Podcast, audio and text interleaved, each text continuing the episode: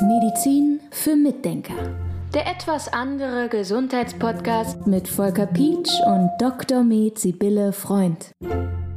Wir tauschen uns ja hier immer aus, welche Themen könnten im Podcast besprochen werden. Du hast mir vor kurzem eine Nachricht geschrieben, weil dir das in der Praxis begegnet ist, ein enge Gefühl im Hals. Ich hatte es tatsächlich noch nie gehört, hab's dann aber mal in eine große Suchmaschine eingegeben und war dann überrascht, wie viele Suchergebnisse und in der automatischen Vervollständigung kam dann gleich das Thema und deswegen sprechen wir heute über das enge Gefühl im Hals. Ja, und das kommt wirklich oft vor. Also es ist wirklich ein häufiges, unangenehmes Gefühl. Nicht nur das enge Gefühl, sondern auch, dass manche Leute beschreiben das als mir tut die Schilddrüse weh. Manche Leute beschreiben das als Kloß im Hals. Ich habe was im Hals, da steckt irgendwas, da ist ein Kloß. Und manche Leute haben auch einfach das Gefühl, dass ihre Zunge so schwer ist oder dass sie die Zunge nicht richtig bewegen können. Und das ist alles dieser ganze Bereich Zunge, Kehlkopf, ja, in diesem Bereich so. Und da die ganze Muskulatur, die dran hängt, die hängt nämlich komplett miteinander zusammen. Und das kann häufig enge Gefühle im Hals machen. Aber es gibt noch mehr Möglichkeiten das ist auch genau das, was ich jetzt hier so nach dieser Suche vor mir sehe. Es gibt da gar nicht so eine bestimmte Lösung, sage ich mal, die wir ja oft gerne haben, sondern man muss ein bisschen suchen, wo das enge Gefühl herkommt. Ja, man muss ein bisschen suchen und ich habe einen kleinen Trick von meinem Vater gelernt, der Hals-Nasen-Ohrenarzt war und der hat damals gesagt, wenn du mal einen Patienten hast, der hat so ein Kloßgefühl und du fragst, ob das beim Essen noch da ist, und er sagt nein, dann ist es meistens funktionell. Dann hat es meistens mit der Muskulatur zu tun. Während wenn das Kloßgefühl noch da ist, wenn du was isst, dann ist es meistens eher eine strukturelle Veränderung, also zum Beispiel eine große Schilddrüse oder ein Lymphknoten oder irgendwas, was da sitzt, was stört. Oder vielleicht auch irgendeine Verengung in der Speiseröhre oder so natürlich. Das gibt es auch noch. Aber ich finde diese Differenzierung ganz schön, denn ganz häufig, wenn ich, also ich habe eigentlich bisher das immer nur erlebt, wenn ich die Patienten frage, ist es denn beim Essen auch noch da?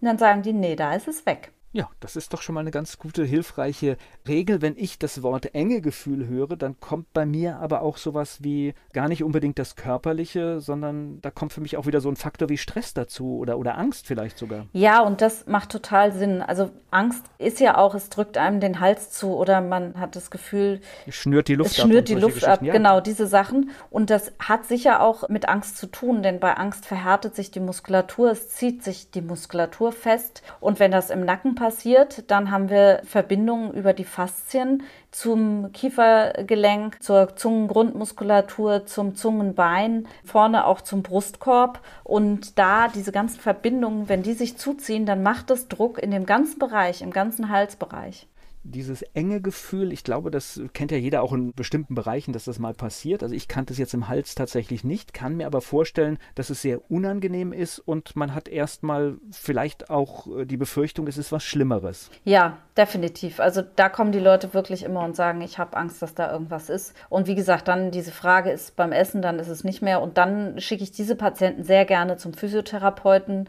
dass da erstmal geguckt wird, was kommt aus der Wirbelsäule. Also ich gucke mir die Wirbel, ich gucke mir den Rücken auch selber an und ganz häufig hat man dann einen Schulterschiefstand oder einfach eine ganz feste Hals-Nackenmuskulatur und kann das sogar auch eventuell dann am Kiefergelenk festmachen, dass das Kiefergelenk sehr schmerzhaft ist, wenn man draufdrückt oder wenn der Mund zum Beispiel aufgeht, wenn man ganz langsam mal den Mund aufmacht vor dem Spiegel und man sieht, dass der Unterkiefer so eine Kurve macht oder plötzlich hakt oder so, dann weiß man auch, dass das Kiefergelenk nicht wirklich geschmeidig ist. Also man sollte den Mund ganz langsam aufmachen können und langsam wieder zu, ohne dass es da eine Abweichung nach rechts und links gibt oder dass es gar hängen bleibt. Und das hat eben damit zu tun, dass es dort dann auch fest wird, dass diese ganzen Strukturen zusammenhängen. Und zwar, wie ich eben schon gesagt habe, über die Faszien. Und da fiel mir ein, ich muss Faszien vielleicht noch mal kurz beschreiben, was das ist. Wenn wir zum Beispiel eine Hühnerbrust vor uns haben und die aufschneiden, dann sehen wir da drauf so eine weiße Haut. Und das ist eine Faszie.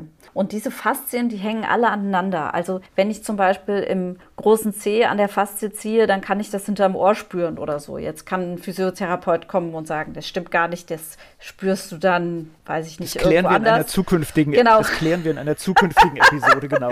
genau, also da bin ich jetzt nicht ganz genau der Crack, der sagt, wo genau welche Faszien hinlaufen, aber auf jeden Fall überwinden diese Faszien oder verbinden die große Strecken über unseren Körper hinweg. Und das ist halt wirklich, wirklich interessant. Ich weiß es zum Beispiel vom Pferd, das ist jetzt ein bisschen ulkig, aber ich weiß zum Beispiel beim Pferd ist es so, hinterm Ohr fängt ein Faszienteil an und der geht bis an den Hinterhuf. Und wenn da hinterm Ohr was nicht in Ordnung ist, kann es sein, dass das Pferd hinten lahmt, weil es, weil die Faszien eben über den ganzen Körper gehen und dann dort festmachen und dann Schwierigkeiten machen. Und genauso ist es in diesem relativ kurzen im Vergleich zum Pferd in diesem relativ kurzen Halsbereich eben auch problematisch, dass das alles zusammenhängt und dann Schwierigkeiten machen kann.